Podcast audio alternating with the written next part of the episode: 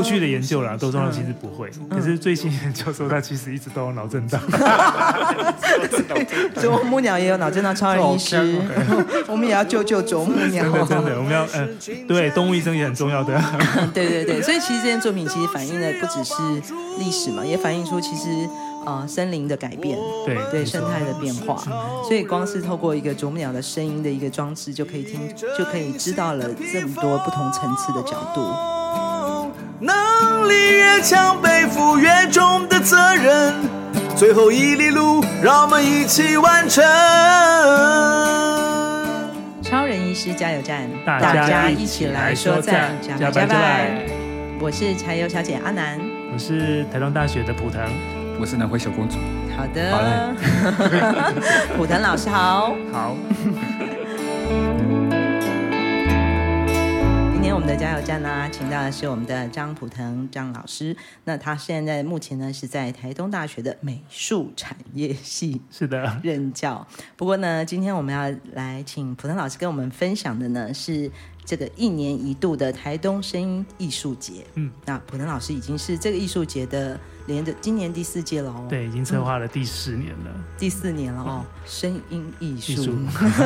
很少见哦，很少见，而且嗯。在一般来讲，我们那个艺术展览大部分都是视觉艺术为主嘛，嗯、或是表演艺术啊，或是音乐音乐节。嗯，但是声音艺术节是是什么意思？是、啊、是什么样的内容？嗯，而且过去往往跟别人讲说声音艺术，他们会直接说：“哎，那不就是音乐系应该要策划的工、嗯、工作吗？怎么会是美术系这样子？”对呀、啊，跟这个美术产业系要做这个干嘛？对呀、啊，对呀、啊，嗯嗯嗯。可是实际上，声音艺术它的发展呢，一直以来都好像跟音乐有一种脱轨。的一种状态，因为声音，我们日常生活有来自各种不同的声音，是。可是音乐呢，似乎就要把声音变成是美好的、有旋律的，然后有节奏的，嗯嗯，对。可是它慢慢的这样的发展呢，变成它就变成一个独门的一种，就像美术一样，独门的一个艺术创作的领域，嗯，对。可是声音在我们日常生活本来就都存在，嗯，对。所以其实声音艺术，我觉得本质上就是要去聆听我们。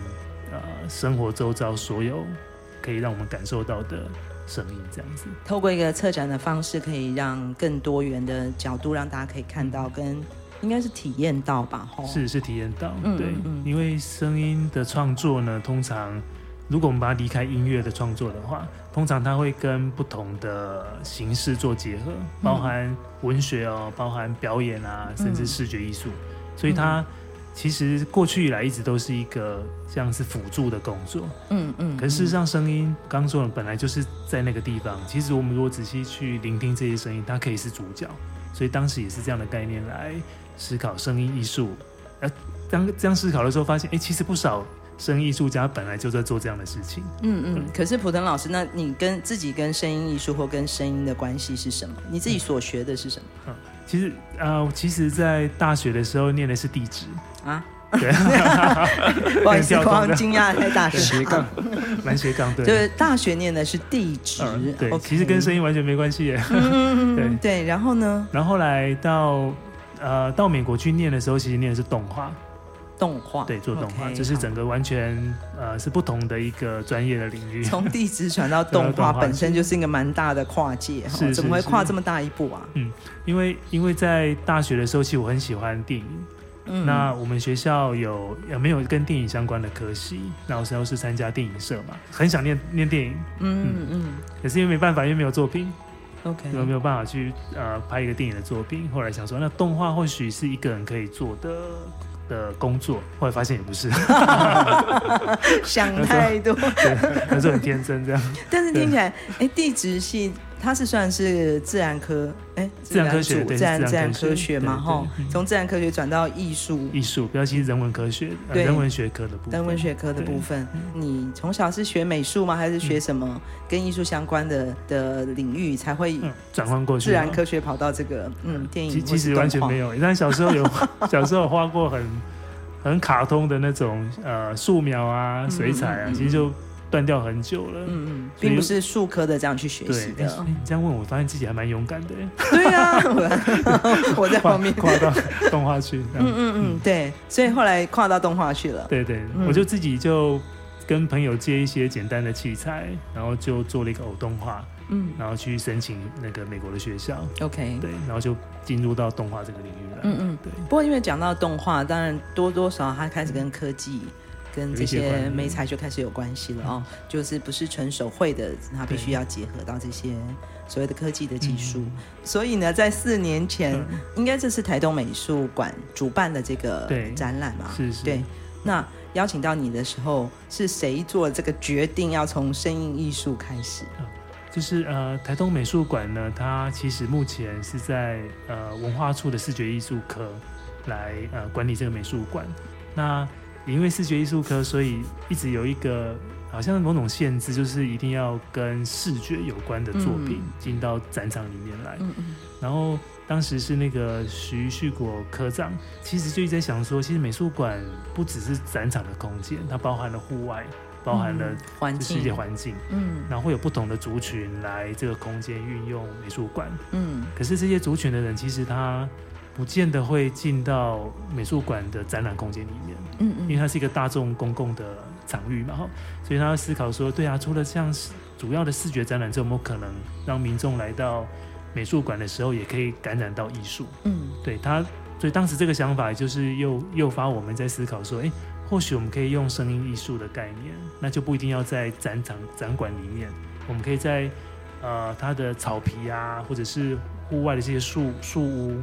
的环境里面去设置一些跟声音相关的作品，那这样民众来到这边，他就可以去开始开启他去认识艺术的可能。嗯嗯嗯，其实大家可能要想象一下，就是这台东美术馆所在的位置是，是算是我们台东市区，在市区。对，但是它是有一个很宽广腹地的。绿地的一个一个美术馆，嗯，没错。对，然后刚刚提到那个展览空间，我们通常在直觉的印象就是白盒子嘛，没错。对，就是干干净净的这个建筑物里面呢，会有很多的不同的艺术形式的展示。嗯哼。所以刚刚提到的就是希望能够突破那个白盒子的性质，然后让艺术可能用在各个空间里，甚至在这个户外的环境里面，就能够让民众亲切的接触到。是。所以那时候就已经。突破了视觉的思考而已，而有了更多身体跟感官的感觉。因为过去这些作品在户外可能就是一些装置型的，嗯、比如说公共艺术，那、嗯、大家会去打卡嘛。哦，对对对对对。可是我想要突破这么单一的的概念，嗯、所以才产生刚刚提到的这个声音艺术、嗯。你有提到那个深井生态学之父，你会之所以会想到要用声音艺术来做策展的一个原因吗？嗯嗯。对，就就是 Schaeffer 他是一个加拿大的呃，应该算作曲家，嗯，他是学古典音乐的，然后很早就在思考说，其实音乐不应该只局限在人工所创作出来的这些旋律，其实自大自然就有它的这种声音，它其实就是某种音乐，嗯，所以他开始要让大大家试着去聆听来自。它是从自然开始，来自自然的声音。嗯，他把它称之为声音的风景。嗯，soundscape 就是可以简称叫音景，然后声音的风景。嗯、那确实概念上是从这里发展，就是说艺术家，我们第一第一届跟第二届是邀请呃声音艺术家来美术馆驻馆，那时候就丢给他们功课啊，那你们要去 采集台东的声音。所以像这些艺术家，他就是来驻地创作，没错，驻地创作。嗯，所以他是到台东来做采集，是声音的采集，然后完成他的作品。嗯。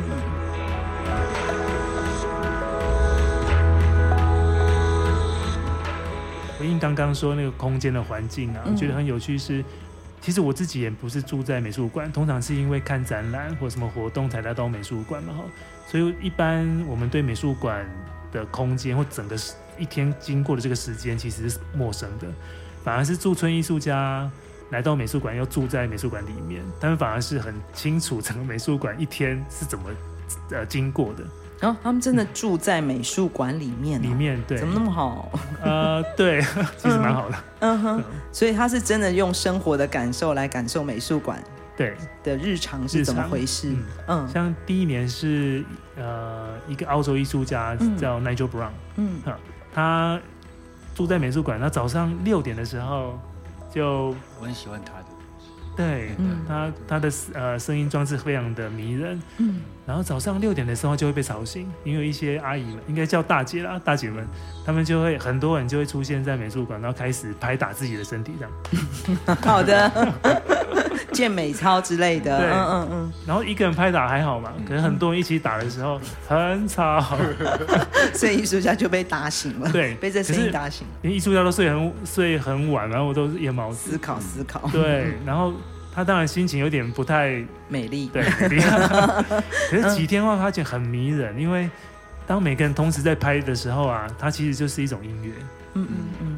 他就感受到啊。其实是唤醒他的声音，就是拍打的声音。嗯，所以后来他做的作品呢，就是去呃搜这些拍打的声音，然后访问这些啊呃大姐们，然后他做运动员，运动员对对，运动员真的是，嗯然后把他声音就是做成大声公放在那个美术馆的广场上，这样。哦，很多只，很多只，很多很多角落都有这样。哦，所以所以你等于是他重建了那个声音的空间。对，嗯，对啊，然后他。他也观察到，就是，呃，在不同的时间点会使用呃美术馆的人不一样。刚刚讲六点的时候，嗯、早上六点是运动员，运动员对。然后他七八点八点左右呢，会有那个看护推着，就是坐在轮椅上的，就是老人家，嗯嗯，他们会来到美术馆，坐在那一边，享受那时候的风跟微微的阳光，对，嗯嗯。然后他们就开始七嘴八舌聊天，嗯嗯，然后讲的是印尼话。Okay, 或者是很多义工，嗯，对，然后当然那就他那就听得懂一些中文，他完全听不懂这样。刚刚那个澳洲艺术家，嗯嗯嗯，然后他也觉得很有趣，然后一直到大概九点开馆嘛，然后开始就会真的会有人进到那个美术馆看展览，那这个群众又跟刚刚来利用的不一样，嗯嗯嗯，对，所以他整整天一直到傍晚的时候啊，会出现那个高中生，他们下下课嘛，哈，你知道高中生来做什么吗？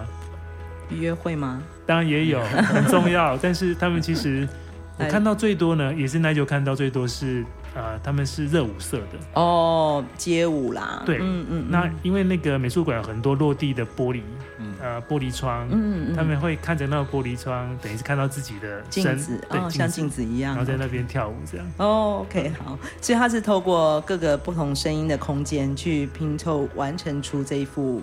美术馆日常的景象听起来就很很有趣的一个作品，嗯，对所以这是第一届第一年的时候，艺术家住在美术馆里面，又产出了这样的一些作品。嗯、所以这样这样听起来，其实大家可能开始可以对所谓的声音艺术有一些不同的想象哦，嗯、就是它其实不只是音乐，只要是声响都有可能产生出不同的故事跟内容。是，嗯，你为什么会觉得台东适合做这样的一个艺术展现？嗯然后呃，可能跟自己的生活经验也有关系哦，就是因为过去在台北生活嘛，那生活步调其实非常的紧密，嗯，然后台东来到台东之后，发现这是一个迷人的都市，就是都市哎，宝黛，我们是都市，city，city 呢，没有啦，开玩笑，好的，对，因为我住在台东市，好的，，OK，我其实很想要离开的，嗯，对，就是因为。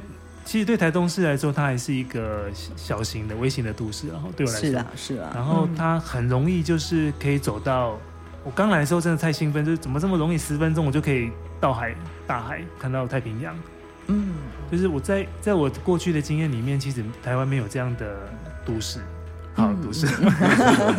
可以，可以，可以。对，所以所以我觉得那个那一种感受跟我在台北是很不一样的。嗯嗯。那。所以他让这样的感受，当时没有想到声音，是后来开始策划声音注解之后，才觉得说，其实声音可以引领我们去好好认识我们周遭的环境。嗯，就打开就是过去惯用的视觉的这个方法。嗯，所以所以也是回到我自己，就是说我自己很喜欢这样子的一种身身体感受，所以我把这样的身体感受呢，就是融入到展览里面来，邀请艺术家来做创作这样。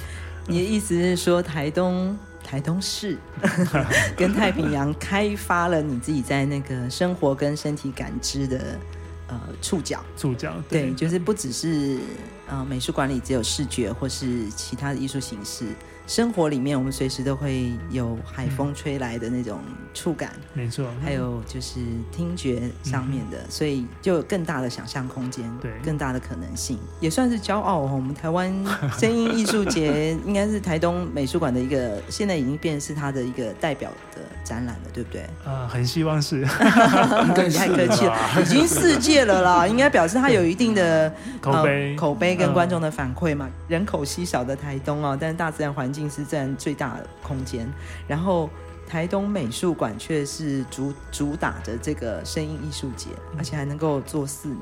是啊，我自己我自己也觉得很神奇。对，那表示说，哎，这个冷门中的冷门哦，偏乡中的偏乡，还是有一定有它一定程度的呃累积出一些反应。嗯嗯，我我是觉得我们县长可能也有重视到呃一些。非主流或者是比较小众的声音，嗯，那其实我们过去从过去历史来看的话，比如像漫画这种比较非主流的，到后来慢慢稍微变主流嘛，嗯，次文化的现在变成主流的，对，其实它是需要慢慢去培养这样的观众或听众，嗯，然后我觉得就我自己接触到了，就是因为我有在那个推广教育推广中心上课，是那个乐龄班，嗯，那我会带他们去参观我的声音艺术节。都是比我年纪还要大的大哥跟大姐，银发族，对，他们都好喜欢，然后有点跌破我的眼镜的。应该不只是因为他们是那个早上六点钟的运动员的关系嘛？嗯，我觉得是哎，对，也啊也是哦，也也是啊，对啊。哦，OK，所以他们他们有跟你反反映他们喜欢的点是什么？他们觉得很特别，因为他们会说没有看在过去的台东没有看过这样的展览的形式，而且可以用声音去。认识艺术作品也是蛮新奇的，或许他们真的不太能理解呃艺术家想要传递的背后的讯息，嗯，但是他们对形式上的作品形式上是接受度很高，嗯嗯嗯嗯，甚甚至啊，我们今年有那个呃跨域的演出，会有那个 太鼓超大声的，然后结合投影，嗯，那个投影是抽象的。呃，表演艺术影像，嗯，我那时候都会想说，我心里心脏还有点大，说哇，一堆老老人家来看这个会不会受不了？嗯，结果他们都拿手机在那边拍，嗯嗯嗯，所以相信他们应该是非常呃很喜欢这样的一种表演形式，嗯嗯。就非非传统音乐音乐演出的一种表演方法。哦，我觉得我刚刚的问题问反了，问反。了，因为我我刚刚忘记我自己是台东人。哦，对，所以才会有这样的想法，就是。偏远之偏远，然后冷门之冷门。是，可是你普能老师的答案其实是告诉我们在地人的感受。嗯，嗯，对，就是在地人的的艺术经验里面，这是一个呃很新奇，或者说一个很不一样的感受，跟可能他们过去知识里面看艺术展的艺术节的那个内容是很不一样的。嗯嗯，这样子听起来哇，这声音艺术节之所以受台东人的欢迎，是因为这个原因哦，原来是这个答案啊，耶希望可以持续。一百多公里的南回公路，有着美丽山海景色，却是台湾医疗的缺口。徐超斌医师默默在台东服务二十年，希望可以将医疗照护及时送到病人身边，生命就有了活下去的机会。我是钟欣凌。请支持南回医疗照护服务，线上捐款，请上南回基金会网站，捐款专线零八九二三五九二零，帮忙急需被照顾的长辈。然后我也发现，现在的声音艺术家很习惯、很乐于跟呃不同艺术家合作，嗯，就是跨跨出这个领域，跨界的合作，跨界合作。嗯、所以也因为这样子，我们在第一届开始就是。呃，尝试会找一些音乐创作者，然后声音创作者，甚至舞蹈的创作者，让他们一起来呃合作，然后去做展演这样子。嗯嗯。像巴赖，我们在应该是第一届就邀请巴赖来演出，他那时候跟声音艺术家，哎，惠生，惠生，赵惠声，对啊，很迷人。但是惠生是用呃人声的方式发声，不是唱歌哦，是用特殊的这种音调、音频。嗯。然后巴赖他是。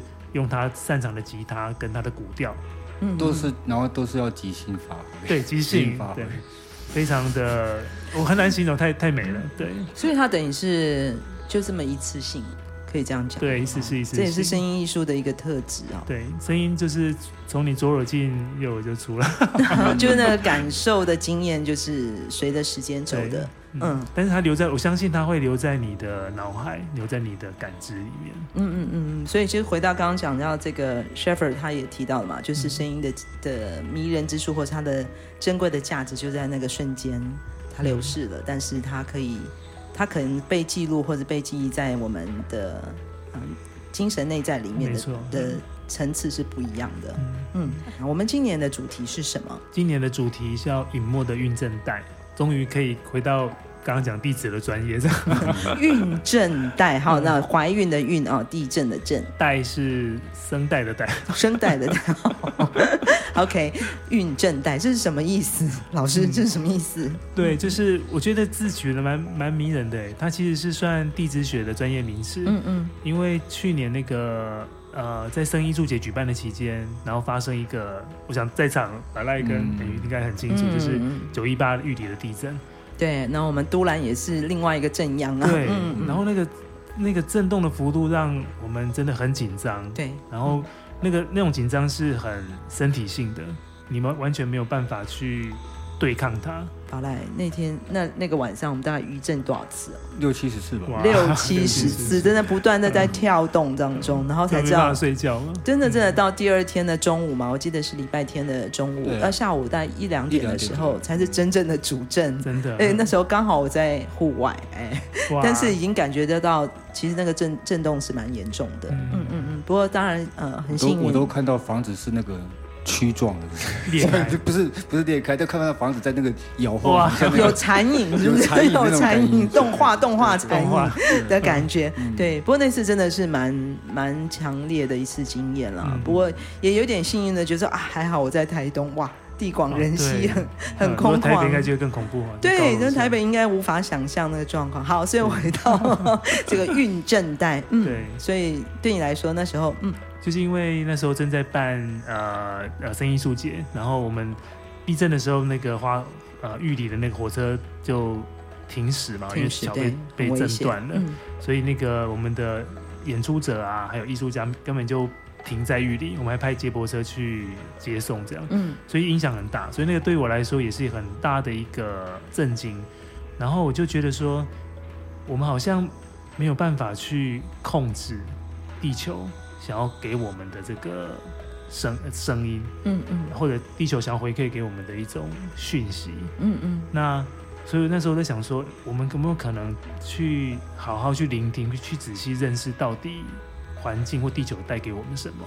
那我觉得那个地质学家用运震带取这名字很迷人哈，我觉得蛮诗意的，嗯，因为啊、呃，地震是因为断层。引起的嘛哈，嗯、然后如果在地表以上看到叫做断层，嗯，那看不到在地表以下的，就是叫做运震带，嗯嗯，哦，是这个意思，嗯嗯，那事实上地震一直都在都在呃发生，一直在震，嗯、我们有所谓的有感跟无感的地震，嗯嗯嗯，那人类其实感受到是有感地震，嗯，其实其实地球一直都在震，我对我来说那个震就是他想要告诉地表上的万物。他想要告诉你们一些什么讯息？这样，嗯，啊，如果我们把那个地球的地表想象成妈妈的肚皮的话，嗯，那就是怀孕嘛，哈，孕孕育着我们的万万物，对，很迷人，就是那个孕有一种期待，嗯，然后有一种。呃，生命共对共同的生命的缘起的这个感觉，嗯嗯、所以孕震带就是在妈妈的肚子里面，到底发出了什么声音？到底在干嘛？嗯、发生了什么事情？是，所以你在描述的时候，像那天我听普腾老师。导览嘛，也讲到这句话，我也觉得很迷人。就是其实他就是在听到地球是活的，是活着的地球的声音。嗯嗯，就是这次其实这个声音艺术节最重要的一个主题。对，嗯嗯嗯，就我们把地球想象成是一个生命体，嗯，就如同我妈妈一样。嗯嗯，然后我都我没办法怀孕，所以他想象那个 肚皮。但你带过妈妈的肚子啦，对，然后我都会一下，我都可以感受到那个妈妈。们怀孕的时候那个愉悦，因为小朋友会踢她的肚皮，跟她讲话，在沟通。嗯嗯、我深信就是妈妈一定能够理解那个小孩带给她的讯息，只是我们其他人不晓得而已。嗯嗯嗯、所以如果我在思考这个概念是说，如果我们可以仔细的聆听地球的震动。我们其实可以知道它要告诉我们什么。如果我们听得到地球的声音的话，嗯嗯嗯，有人说地球的震动就是心脏的跳动。对，因为这次的展场有两个地方嘛，是不是主要两个展场？一个是。在台东美术馆，对，那另外一个展场是在呃转运站旁有一个二七五仓库，台东转运站，呃台东转运站对的旁边二七五仓库一个木造房，在算是铁花村附近。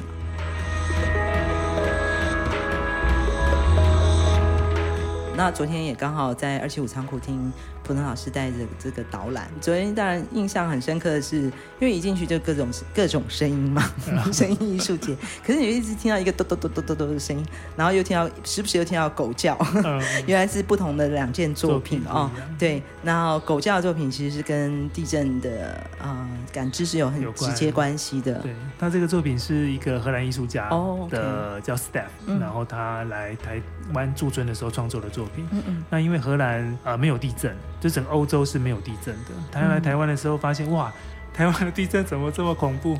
所以给他很强，就如同我去年很强的这种身呃身体的感受。嗯嗯，所以他就很想要做这样的作品。嗯嗯，他就去挖那个就是台台湾的土，然后做成一个狗的。头的模型，台湾土狗的头，狗头对不对？嗯嗯嗯。那为什么这么做是？是呃，他想他找了一些文献，发现说，呃，地震之前其实狗狗都会有那种脱序的行为，所以会嚎叫啊，嗯，然后那叫的很大声这样。其实地震之前好多动物都有不同反应，蚂蚁特别多，都跑出来了。对，这也是我们住在台东 生活经验的，会观察到很多各式各样的生物的反应。没错，没错。所以，所以他就用了一个呃测震的装置，嗯，然后去放在地上，所以当来自大地的这个震动感应到的话，那个狗狗就会发出狗叫声。那个狗叫声是他在那个台南所收集的这个声音。嗯嗯嗯。对，我觉得这个作品作品迷人的地方是，呃，就如同刚刚美瑜提到，其实万物都好像有感知地震能力，可是为什么人类没有？对啊，我们怎么没有了呢？不，不过有些人是会耳鸣，少数人对，他对对对对。而且我其实听过很多是原住民的朋友反映给我听，是说他们其实会有耳鸣很明显，或是他们有不同的感知。对对对对对，我就在想，为什么是原住民的朋友特别的有这种感知呢？还原始啊。我 觉得是，我觉得是，我觉得应该是吧。就是 DNA 里面跟那个自然的互动的连接的关系比较久，更紧密，嗯，更紧密一点。对，这这也是我在思考，就是我一直认为过去的人类一定有这样的能力，可是因为我们太习惯使用，就是开始有文明之后，嗯，我们开始有光，会使用电电灯，开始使用文明的器材，嗯，我们忽略了身体的感受，所以那个能力就越来越少，嗯嗯，以至于我们现在完全。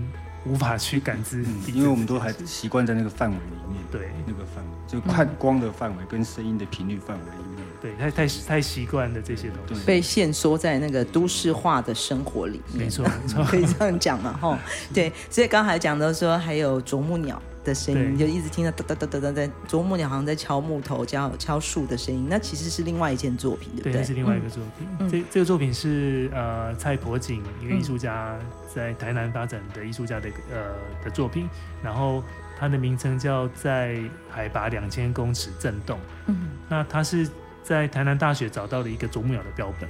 哦，是标本，是标本，嗯、对。然后那个，因为其实现在台湾的啄木鸟已经数量非常的稀少，嗯嗯，那他就在想说，哎，为什么会有会这样子的一个状况？而且那个标本好像是日治时期的对一个老件，对不对？对老件，对。然后看到那个标本，然后嘞，然后就很神奇，他就找了那个动物沟通师，什么什么什么什么，这不只是沟通吗？这是观落音吗？我觉得有点太太灵异了。对，然后呢，他想艺术家不知道在想什么，所以他透过沟通师想要听到啄啄木鸟跟他讲什么，嗯、是这样吗？可是，可是我觉得沟通、嗯、啊，我过去其实对动物沟通师我是打问号哈，是。我看到他的作品之后，我真的很敬佩，就是这些动物沟通师，嗯、他们真的有某某种像超人医生一样，某种超 超的能力，对，超自然力，嗯、超自然，应该超自然没错，嗯，嗯，他们真的可以听到已经死去的这一只。啄木鸟的声音告诉那个动物沟通师，他过去曾经生活在阿里山山上的哪个地方，然后这个动物沟通师就带着柏景艺术家来回到了那个原来他出生的地方，嗯、去讲他过去的生活。哇、哦，听起来鸡皮疙瘩都起来了。然后呢？然后在那段在那一段那个呃回访过去的生活里面啊，那个动物沟通师，这是用第一人称，他告诉那个婆琴说：“嗯、我过去在这边的生活其实是有很多东西可以吃的。”啄木鸟说：“对，啄木鸟说它，可是后来日本人种了很多柳杉，呃，柳柳杉是一种呃树木，杉木，杉木，对，然后。”过去就是拿来做电线杆，OK，哦，又直又硬的，对对对，又直又硬。然后现在台湾山林还蛮多的，嗯嗯嗯。然后因为种柳杉，整个山上就变得很单一，单一的林种，林种，所以它的食物就变少了。嗯，对，那食物变少，相对它的。空间就被压缩嘛，所以数量族群就会减少，他就死了啊！他是没有说他死了，标本是被人类 抓去变，他就变成标本了。嗯，甚至有点迷路哈，找不到回家的路的感觉。哦，所以其实这件作品要讲的故事很丰富，很丰富。对对对。然后呃，他就把这样的，因为啄木鸟会抠抠抠抠嘛，就去啄那个树木。对，有有人说他是树木医生。所以我拿，所以他有超能力，就是超能力跟超医生一样。好的，树木医生，因为把那个鸟啊啊，啄木鸟把那个虫啄出来之后，树木就会长得比较健康。哦，那呃，蔡婆琴呢就把那个啄木鸟啄木的声音，因为已经很少了哈，他做了一个装置。把它带到山下的展场，所以在两千公尺的震动就搬到了展场，这样子很迷人。而且对展场里面不止一只啄木鸟，嗯、很多只啄木鸟。而且你昨天好好笑，你讲到啄木鸟会不会脑震荡？会不会啊？脑震荡你知道吗？巴赖。就知道，你你可以想象啊，啄木鸟每天这样敲敲，因为有讲说一分钟它大概就要啄两百下左右吧，两百下嘛，对吧？这这是个人的早就脑震荡了，结果啄木鸟有会不会脑震荡？以前啊，就是过去的那个都会认为说他们不会，因为他们在鼻子的这个位置有一个软垫，嗯，酷熊啊，对，酷熊，对，所以他。过去的研究啦，都说他其实不会，嗯、可是最新研究说他其实一直都有脑震荡。啄木鸟也有脑震荡超人医师，我们也要救救啄木鸟。真的真的，我们要嗯，对，动物医生也很重要的。对对对，所以其实这件作品其实反映的不只是历史嘛，也反映出其实。呃，森林的改变，对对，生态的变化，嗯、所以光是透过一个啄木鸟的声音的一个装置，就可以听，就可以知道了这么多不同层次的角度。没错，还有包括了一些古迹，像昨天在呃里面的其他的作品，包括我们的卑南遗址的一些作品，对，对，就是感感觉上这个声音艺术节，每个艺术家所讲述的故事，呃，透过虽然是声音这个媒介，但是。其实要讲述的层面非常的各种角度，甚至是纵轴历史的、有生态的。然后尤其是今年，因为是跟这个地震有关，对，地震带，所以跟我们的自然跟地球的关系，嗯、是今年特别特别明显的一个对话。嗯、没错，没错。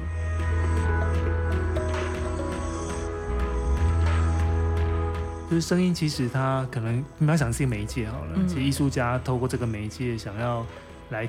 谈的是各种不同的物种，因为地球孕育其实不止只有人类，人类其实就是自以自以为是万物万物之灵这样。其实如果从别的物种来讲，他不这么认为。那应该是各种物种和谐共生的概念。那每个艺术家切入的角度可能不一样。那其实想要回应的就是这样的主题。嗯嗯嗯。所以呃，除了这些，我们刚普通老师分享的说，今年的这个主题之下，我们看到的这个。地表薄薄的那一层的人类，也不过就是短短的历史，然后造造了这么多孽啊！然后我们要好好听一下地表之下的各种声音。嗯，不，所以讲回来，我相信其实每一个策展人在策划一个艺术展的时候，除了要应应出这个展览的一个需求，比如说台东美术馆希望能够突破那个白盒子的框架，但是我相信对策展人讲，你心内心一定有你的一些小小的企图，或是你想要。呃，透过艺术的形式，呃，达成的一些沟通的目标是什么？或者你偷偷的想要倡议的内容是什么呢？嗯，其实其实我很很想要呃，把那种对环境的感受可以透过呃艺术活动，然后可以让大家可以接受得到。嗯，我今今年就是暑假的时候去了一趟五九岛。屋久岛，呃，屋久岛是那个在日本啊。呃九州的南边，Okay, 大概两百多公里吧。嗯嗯嗯。然后它其实是宫崎骏，呃，当时画那个魔法公主的那个背景。嗯。因为我很喜欢这个动画片，然后去的时候发现，哇，完全如实的描述了他当时在五九岛他观察到的自然景观。嗯嗯嗯，对。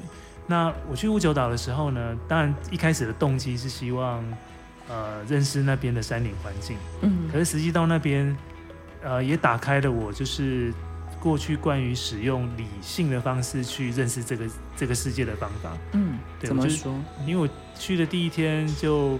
把手机啊，这三 C 产品全部都上缴了，就是哦，这是规定是不是？如果进入到这个，这是没有，是我们的活动是这样要求。OK OK，对，所以所以反而在那七天的七天当中是可以，七天呐、啊，七天，嗯，就是一个野人，不是啊，不是野人，就是后来把它叫做自然人了，因为人就自然的一部分嘛。嗯，对，就是以一个比较自然人的方式去，呃，在五九岛生活。嗯，然后。其实就慢慢的就是可以去透过身体的感知来认识这个岛屿，然后其实那时候有一阵有一阵的时间会会感觉到，哎，其实我干嘛要去办这样的一个展览？因为我们的目的其呃其实就是想要让来体验的、来看展的或来参加艺术节的观众。可以认识到环境就代表了所有的一切。你只要能够打开耳朵，打开你的感知，其实就可以找找到这样的美。然后说带他五九岛就好了，本身就是一个美术馆。对，啊本身就是美术馆。那其实台台湾有相也有蛮多这样潜力的地方。可是后来离离开五九岛之后，转念一想，其实我们其实就像刚白赖说，他很想去，可是一直还没有机会可以成行。嗯嗯。那我觉得我们办这些活动。然的一个初衷就是借鉴这样的一种身体感受，然后我们透过这些展览、这些活动，让参与的人有机会呃去认识它。虽然没有办法亲亲身到这样的一个环境，但是也有机会去透过这些展览、这些活动来认识，来小小的去接近体验这样的感受。嗯，对，这是我心里面觉得是不是有可能透过声艺术节去达成的某种小小的目的。嗯，就是开启我们各种感官的可能性。对对，然后原来世界就是一座美术馆。对，可以这么讲吗？可以这么讲。当然，我们台东是其中很美的一座。嗯嗯，我们的展览期间到什么时候？啊，我们展呃展览是从十月的七号一直到十一月的五号，然后目前就是在美术馆大文创教室跟呃转运台东转运站旁二七五仓库来展出。然后我们十一月五号呢的晚上。嗯八点会有一场闭幕的演出，是台东在地的电子音乐团体叫优法，嗯嗯，它非常非常的棒，哦，推荐大家哦，对，嗯嗯一起来呃台东美术馆大文创教室来聆听他们的呃最新的创作。哇，OK，非常的期待，我们十一月五号五号啊，对，晚上八点还有时间哦，所以各位听众赶快买车票啊，或是台东是 台东人，当然不要忘记了，只有这么一场。精彩的演出，唯一一场而已哦。好，马萨鲁，马萨鲁，马萨鲁，谢谢大家。